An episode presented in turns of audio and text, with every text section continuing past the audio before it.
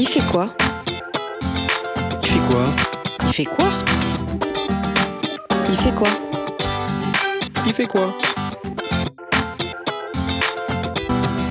Il fait quoi Sandra Mio. Bonjour à toutes et à tous, bienvenue dans cette nouvelle édition de l'émission Il fait quoi le magazine de l'Institut français de l'éducation. Aujourd'hui, nous allons nous demander comment la mise en place de projets favorise l'interdisciplinarité, avec Catherine Reverdy, chargée d'études et de recherche dans l'équipe Veille et Analyse de l'IFE. Elle nous parlera notamment du projet européen CrossCut, dont le but est de promouvoir l'interdisciplinarité. Puis en fin d'émission, nous ferons l'école buissonnière direction le cinéma avec Ma et Burla. Mais tout d'abord, Claire Giordanengo nous présente une nouvelle curiosité bibliographique. Bonjour Claire. Bonjour Sandra. Alors quelle merveille allez-vous nous présenter aujourd'hui? Alors une merveille, je ne sais pas, mais j'ai apporté deux livres de l'abbé Gauthier. C'est un instituteur euh, de la fin du XVIIIe sur lequel on ne sait pas grand-chose, mais qui a beaucoup écrit, notamment des livres instructifs pour les enfants et en faisant reposer l'apprentissage sur le jeu. Euh, en fait, au 18e, effectivement, le jeu a fait une entrée en force dans les méthodes pédagogiques. Alors, l'exemple le plus connu, c'est le bureau typographique, une espèce de grand meuble qui reposait sur des, des lettres qui étaient à mettre dans des cases pour épeler, etc. Mais il y avait aussi toutes sortes de petits jeux, notamment pour apprendre le français et l'orthographe. Au point que ça a été d'ailleurs euh, dénoncé par Rousseau, par exemple. On se fait une grande affaire de chercher les meilleures méthodes d'apprendre à lire. On invente des bureaux, des cartes, on fait de la chambre d'un enfant un atelier d'imprimerie. On se rend compte que Rousseau n'était pas très favorable à ce genre de méthode, mais on va tout de même pas se laisser intimider. Donc, euh, quel jeu allez-vous nous présenter? Eh bien, donc j'ai pris le jeu des fables qui est paru en 1816. C'est une méthode qui avait euh, deux buts aider les enfants à orthographier et en même temps leur apprendre à bien s'exprimer. Alors, c'est un jeu très simple. hein. Chaque élève reçoit une quantité de jetons au départ, et ensuite, en fonction de la façon dont il va lire la fable et dont il va répondre aux questions, eh ben, il va perdre certains jetons ou en gagner. Alors, par exemple, si on prend la fable Le coche et la mouche, eh ben, la question c'est à qui peut-on comparer cette mouche? Et l'enfant, il doit répondre à certaines gens qui, faisant les empressés, s'introduisent dans les affaires et font partout les nécessaires. S'il a bien répondu, il va gagner un jeton. S'il a mal répondu, il perd un jeton. Et ce jeton, il va soit à l'élève qui a corrigé l'enfant, soit au maître. Euh, par exemple, pour le lièvre et la tortue, eh ben, c'est un petit peu plus subtil. Il y a un jeton à gagner ou à perdre si on trouve la morale de la fable, deux jetons à gagner ou perdre si on trouve à quoi on peut comparer le lièvre, et trois jetons, en revanche, si on trouve une autre comparaison. Et cette comparaison, c'est que le lièvre ressemble, il peut se comparer à ces écoliers indolents qui attendent toujours le dernier moment pour faire leur devoir. Pas simple, en effet. Ça a l'air très ludique en tout cas. Alors, Claire, je vous propose de jouer un peu. Dites-moi, si je vous dis, dans le corbeau et le renard, apprenez que tout flatteur vit aux dépens de celui qui l'écoute. Que vaut cette leçon? Euh, Un fromage Ah, bravo Alors, vous avez gagné. Je n'ai pas de fromage euh, à disposition, mais si je, dans ces périodes de fête, je devrais pouvoir trouver un petit chocolat pour vous récompenser. oui, j'ai particulièrement brillé. Mais je vois que vous avez apporté d'autres jeux. Eh ben, j'ai pris aussi un atlas de grammaire, toujours de Louis Gauthier.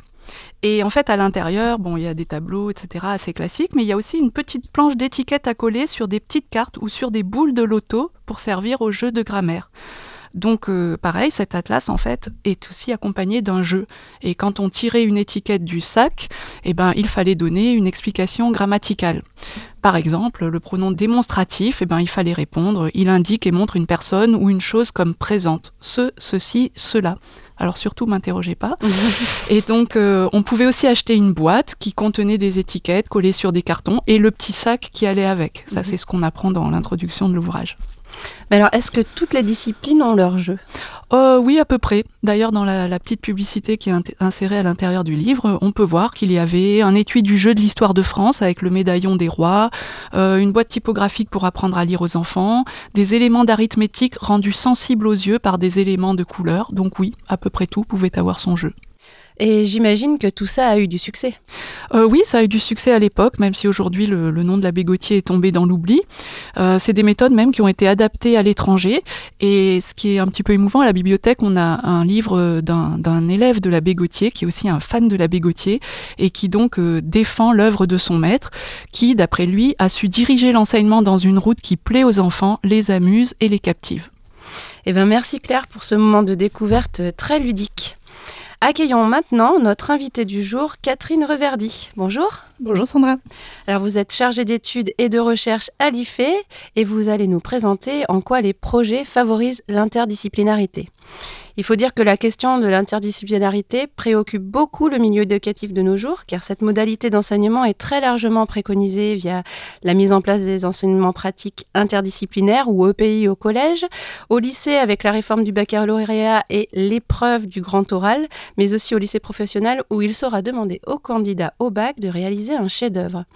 Alors afin de mieux comprendre l'esprit euh, de l'interdisciplinarité, écoutons Nathalie Reveillaz, IA IPR d'histoire-géographie euh, dans l'Académie de Grenoble. L'interdisciplinarité est une démarche dans laquelle euh, deux disciplines vont croiser leurs compétences, leur savoir-faire, vont interagir pour permettre aux élèves de comprendre une notion apprendre cette notion ou construire un apprentissage. En fait, c'est comme si on était euh, dans une vision binoculaire. Chacune des disciplines euh, permet euh, d'accéder à la vision en relief. On comprend ici donc que l'idée générale, c'est de défier les barrières disciplinaires afin de donner du sens et de rendre plus concrète l'acquisition des savoirs et des compétences au sein de l'école. Mais on sait que ce n'est pas forcément simple à mettre en place. Alors tout d'abord, Catherine Reverdy, est-ce que vous pouvez nous expliquer pourquoi il est si difficile de faire collaborer les disciplines? Alors, euh, il y a plusieurs raisons à ça. Euh, la, première, c'est une raison structurelle. C'est-à-dire que, si vous remarquez bien, dans le, dans le secondaire, hein, puisque c'est un petit peu autre chose euh, en primaire, dans le secondaire, l'enseignement est découpé par matière. Mhm. Donc, si on choisit, voilà, il y a une heure de mathématiques, après on enchaîne avec une heure de français, etc. Donc, un peu tout le système et l'évaluation aussi, à part euh, ce que vous disiez sur les EPI et le grand oral. Mhm. Tout le système est fondé sur la répartition par matière. Donc déjà structurellement, c'est compliqué de trouver des temps dédiés à euh, l'interdisciplinarité. Donc après, on peut, on peut s'arranger, les enseignants peuvent euh, discuter ou évoquer d'autres matières dans leur propre matière. Mhm. Mais ce qu'on appelle interdisciplinarité et non pas pluridisciplinarité, c'est euh, l'interaction entre les différentes matières. Donc il faut vraiment qu'il y ait euh, une volonté de la part des, enseignants de, différentes matières de croiser les regards et donc de, travailler ensemble à un moment. Donc soit dans la préparation du cours, soit directement en classe ensemble. Et là on voit les problèmes matériels que ça, que ça pose. Mmh. Et une autre difficulté euh, majeure, c'est que les enseignants sont formés à, leur, euh, à leur matière et sont, euh, on fait des études de cette matière. Donc, par exemple, voilà, des enseignants d'histoire-géographie sont soit historiens, soit géographes. Mhm. voilà, donc on voit bien qu'il y a déjà une, une volonté de, de, transmettre en fait son amour de la, de la, de la discipline. Mais ce qui est bizarre un petit peu dans, dans le système français, c'est et dans d'autres systèmes aussi, c'est que cette, cette formation initiale des enseignants, qui est donc euh, fondée sur la, sur la discipline, n'est euh, pas fondée sur les, ce qui fait la discipline, c'est-à-dire les frontières de cette discipline. Et qu'est-ce qui distingue cette discipline des autres? Donc en fait, c'est ce qu'on appelle l'épistémologie de, de, la discipline. Et donc, il y a un peu moins de, de, connaissances des enseignants là-dessus. Donc c'est un peu difficile pour eux de quitter leur, euh, leur discipline pour aller explorer les autres champs disciplinaires, parce qu'ils n'ont pas forcément l'habitude de le faire. Oui, certainement. Et puis, ça demande aussi qu'il ait une connaissance euh, des, autres champs. Et, ça, il n'y a absolument aucune formation pour eux. Euh. Alors, il y, a des, y a des masters qui se développent hein, pour, pour des masters interdisciplinaires, mais c'est vrai qu'on c'est quand même un peu de l'ordre de l'anecdotique, donc mm. c'est assez difficile de, de déjà de s'intéresser aux autres disciplines dans la formation initiale, mais aussi à l'intérieur du collège ou du lycée, euh, d'aller voir les, collègues d'autres disciplines, puisque le mm. travail collectif se fait souvent euh, par discipline aussi. Et oui. Et euh, j'imagine aussi qu'il doit y avoir une tension avec les programmes de chaque discipline. À partir du moment où vous mettez en place interdisciplinarité, tout ça prend du temps. Voilà, donc ça, c'est vraiment, le, on revient sur la, difficulté structurelle, c'est-à-dire que les évaluations, le baccalauréat, mm. le brevet, sont fondées sur euh, euh, la, réussite, on va dire, de l'enseignement disciplinaire. Donc on mm. est vraiment, euh, il faut absolument finir le programme disciplinaire pour pouvoir, pour que les élèves aient toutes les, billes en main pour réussir leur, examen. Et donc ça, ça laisse peu de temps, effectivement, de prendre du temps. Alors déjà faire de l'interdisciplinarité, mais aussi à faire des projets, puisque les projets, ça, mhm. prend beaucoup de temps. Alors, euh, justement, on, va parler un petit peu du projet Crosscut qui vise à trouver des éléments de réponse aux freins que l'on vient d'évoquer. Et je vous propose d'écouter Virginie Timmerman, qui était coordinatrice du projet et qui va nous parler de ce qui en fait son impulsion. Ce projet a été monté euh, initialement parce que le ministère de l'Éducation nationale s'intéressait euh, enfin, montait la réforme euh, des collèges, donc, qui a amené pas mal d'interdisciplinarité dans le métier d'enseignant et dans les collèges, dans les programmes. Et euh, donc c'était un peu pour accompagner, euh, voilà, comment on va faire pour accompagner les enseignants à mener cette réforme sur l'interdisciplinarité, à la mettre en place. Alors Catherine Reverdy, on vient de nous expliquer ce qui a motivé l'équipe française à intégrer ce projet. Est-ce que vous pouvez nous le présenter dans les grandes lignes? Oui, alors c'était un projet qui a démarré donc en septembre 2016 et qui s'est terminé en août 2019. Donc il comporte euh, six pays dont et huit partenaires.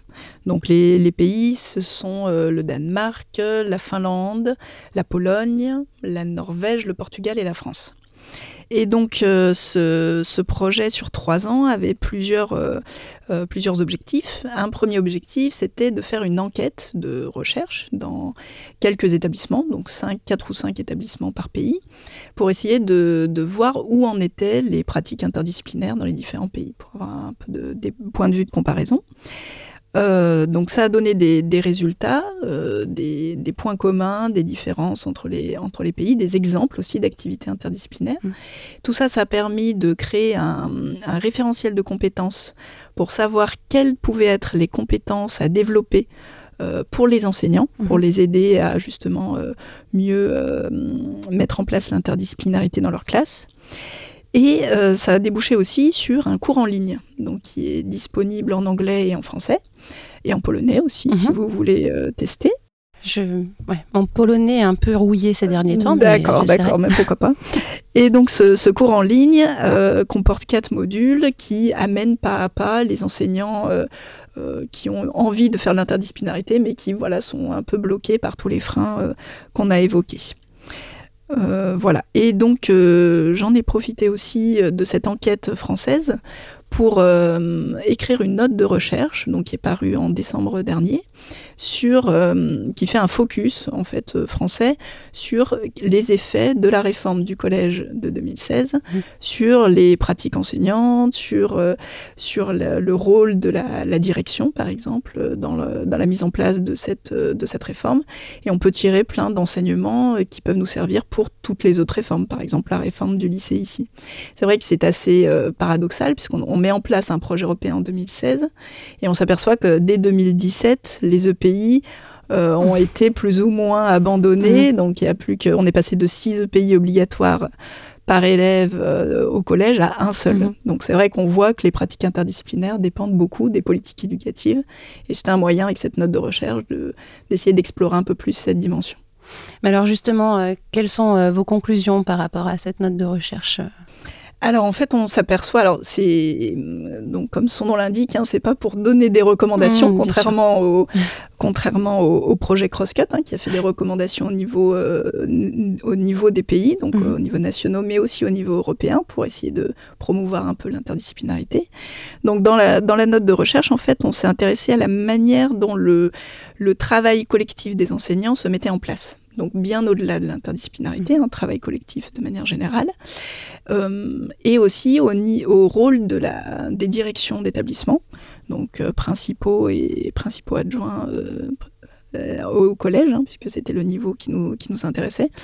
Euh, donc un peu l'impulsion, c'est-à-dire est-ce que, euh, est-ce que les, les, projets qui existaient ont été transformés en EPI Est-ce que les EPI ont été fabriqués à partir de, du neuf? Enfin voilà, mmh. ont été complètement créés Ou comment est-ce que les, les chefs d'établissement ont rassuré ou non les enseignants? Comment est-ce qu'ils ont profité de cette dynamique de, de travail collectif? Et on s'aperçoit qu'on a beaucoup de choses dans la littérature internationale sur le, leadership. Mhm. Donc à la fois le leadership de la direction et le leadership des enseignants. C'est un mot qu'on n'aime pas bien en France, mais qui est bien décrit dans la littérature scientifique. D'accord. Ah oui, je voulais revenir sur, euh, sur le projet CrossCut et justement vous expliquer qu'il donnait des recommandations euh, pour favoriser l'interdisciplinarité. Alors quelles en sont euh, quelles sont ces fameuses recommandations? Est-ce que vous pouvez nous les citer? Alors au niveau des, recommandations, donc il y a euh, une recommandation qui, permet, qui permettrait, on va dire, d'agir euh, sur le, niveau structurel, c'est-à-dire de, mettre en place dans les, dans les programmes et dans les évaluations euh, nationales des éléments qui permettent de vraiment euh, réaliser l'interdisciplinarité. C'est-à-dire, par exemple, au Danemark, euh, euh, en 2017, il y a eu une, épreuve, en fait, à la, au brevet, enfin l'équivalent du brevet, qui comportait des, des maths, des sciences et qui était un projet à mener par les, par les élèves. Donc voilà, ça c'est un exemple. Dans les autres pays, il n'y avait pas ce genre d'épreuve, hein, comme il y avait juste la, France et le Danemark qui proposaient ça. Donc ça, c'était un exemple de, de, de mise en place euh, au niveau national euh, de choses qui pourraient faire bouger mmh. et essayer de permettre euh, aux enseignants de prendre le temps en fait mmh. de, de travailler l'interdisciplinarité. par exemple au Portugal, on voit que l'interdisciplinarité ne se fait qu'en dehors des cours, c'est-à-dire lors des ateliers ou parce que le, programme est beaucoup trop chargé, mmh. les enseignants n'ont pas le temps.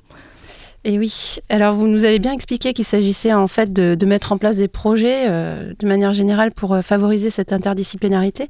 Quelles sont les conditions euh, pour que les projets menés permettent aux élèves de mieux appréhender en fait le sens de leurs apprentissages et aussi une acquisition de, compétences et de, et de savoirs qui soient évaluables? Oui, alors les, les projets, c'est vrai que euh, c'est quand même un moyen assez pratique de pratiquer l'interdisciplinarité, puisque euh, à propos d'un sujet donné, on, euh, on, mobilise différentes matières pour pouvoir répondre justement à la question posée. Donc, c'est vrai que c'est un moyen, mais c'est pas le seul. Hein, évidemment, il y a tout à fait, enfin, il y a, plein d'autres moyens d'arriver à l'interdisciplinarité dans son propre cours, euh, voilà, au, fil, et euh, au fur et à mesure de, du déroulé du cours. Donc, dans les projets, pour, pour bien apprendre, pour qu'il y ait apprentissage dans les projets et pas juste une ouverture ou, mhm. ou une découverte de quelque chose, il y a deux, deux choses qui apparaissent dans, la, dans les recherches en éducation.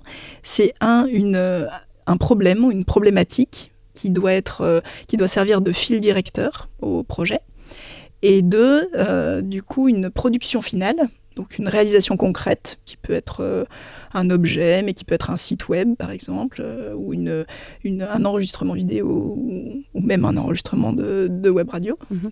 Allez savoir. qui, du coup, donc cette réalisation va répondre aux problèmes posés tout au long du projet. Donc c'est ça un petit peu les deux, conditions pour lesquelles il va y avoir apprentissage. Mhm. Et alors au niveau de l'évaluation euh, de ces apprentissages, euh, est-ce qu'on a des, des, pistes? Parce que j'imagine que c'est pas forcément simple non, alors euh, déjà pour que le, projet en soi euh, réussisse, euh, il faut que les enseignants soient très vigilants sur, sur plusieurs choses. une première, c'est sur quelle va être l'évaluation. Justement, mhm. il faut la prévoir en amont, c'est-à-dire est-ce que les élèves vont vont, s'auto-évaluer, mhm. par exemple, à l'intérieur d'un groupe. Souvent, le travail en groupe est préconisé pour l'apprentissage par projet. Est-ce que c'est l'enseignant qui va évaluer est-ce que ce sont les autres groupes qui vont évaluer les, mhm. élèves? Est-ce qu'il va y avoir une production orale, une production écrite?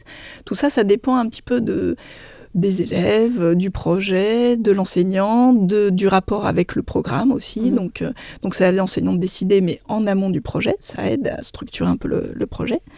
Et, euh, et il faut aussi veiller à ne pas laisser euh, trop de marge de manœuvre aux élèves pour éviter euh, que le, le- le- le projet aille dans une direction Oui. euh, non maîtrisée voilà, par les élèves. Donc pas, pas de production finale, par exemple, trop ambitieuse. hein. Si Mhm. il faut réaliser en, en deux semaines un spectacle d'opéra, ça va pas être possible. voilà, c'est ce genre de choses un peu... faut pas se lancer dans des trop gros projets non plus. Et par contre, faut éviter aussi de- de- d'être trop euh, dirigiste, euh, voilà, parce que les élèves doivent avoir le temps de s'approprier un peu l'apprentissage et de découvrir aussi par eux-mêmes. Ça fait partie Mm. de ce temps incompressible euh, qui, voilà, qui est souvent un frein à la, à la mise en place de, de la pédagogie par projet. Ah oui, on en revient encore à cette fameuse question du temps. Eh ben, merci beaucoup Catherine Reverdy d'avoir répondu à toutes nos questions. Maintenant, direction les salles obscures où l'on retrouve Maë Burla. Bonjour Maë. Bonjour Sandra. Bonjour monsieur, je suis le camarade de classe d'Antoine, je viens voir s'il va mieux. Mieux? Pourquoi? Parce qu'il a manqué hier toute la journée. Tu entends ça? Vous est-il jamais arrivé de faire l'école buissonnière? Si oui, j'espère pour vous que vous ne vous êtes pas fait trahir auprès de vos parents par un camarade venu s'enquérir de votre santé. Vous l'aurez peut-être reconnu, aujourd'hui c'est dans les pas intrépides d'Antoine, le jeune héros des 400 coups de François Truffaut, que nous allons marcher. Antoine a 12 ans. Il vit à Paris avec son entre beau-père et mère peu aimante. Il est le cancre officiel de son école, haï par son sévère instituteur, et il rêve de la mer. Vous l'aurez compris, l'école, il aime pas trop ça. Il préfère de loin faire le mur avec son ami René. Il se pourrait bien ainsi qu'il puisse répondre au terme très à la mode ces dernières années d'élève décrocheur. Être décrocheur, qu'est-ce que c'est? Eh bien, c'est quitter petit à petit le système scolaire. Le décrochage, selon Michel Guig, est un processus plus ou moins long qui n'est pas nécessairement marqué par une sortie explicite de l'institution. Contrairement à la démission et à l'exclusion, c'est involontaire.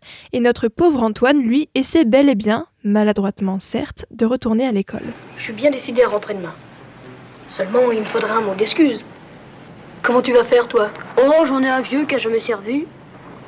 Je couperai la date.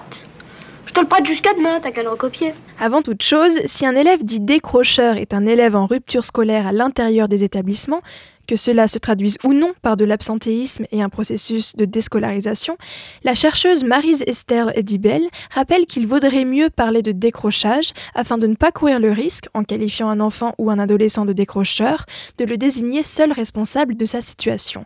En effet, le système scolaire semble bel et bien intervenir dans le développement de ces fameux décrochages. Monsieur le directeur, j'estime que la sanction doit être à la mesure. Mais la mesure est dépassée, mon cher. Nous sommes dépassés par l'anomalie d'une telle faute. Seuls les parents ont pouvoir de sévir. Il semble en effet que les enseignants soient amenés à faire un tri entre les élèves récupérables et les autres.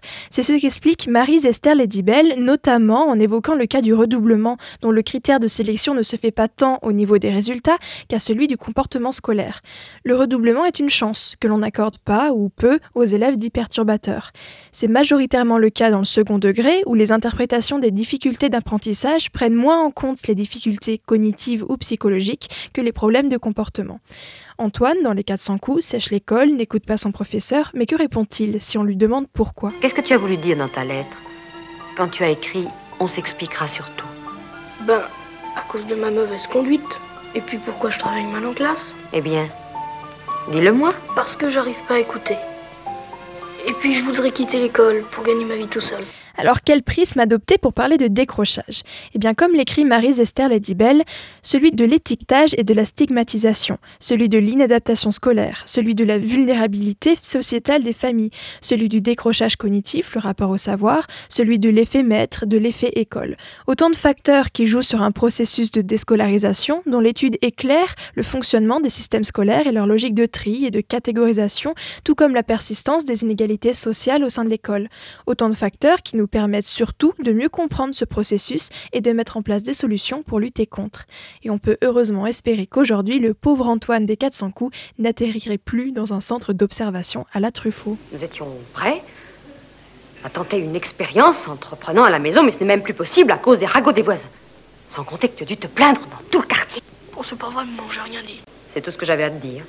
Inutile d'apitoyer ton père en jouant les martyrs. Il m'a chargé de te faire savoir qu'il se désintéresse complètement de ton sort désormais. Tu es bon pour les enfants de troupe ou le centre d'apprentissage. Tu voulais gagner ta vie? Eh bien, tu vas voir si c'est amusant de travailler le bois et le fer. Merci Maë de nous avoir fait faire le mur de l'école le temps d'une chronique. C'est la fin de cette émission. Merci à tous. À la réalisation, l'indéboulonnable Sébastien Boudin. Vous pouvez retrouver toutes les informations sur le projet Crosscut et les projets comme vecteur d'interdisciplinarité sur le site de notre web radio Cadécole à l'adresse suivante ife.enns-lyon.fr slash. À très vite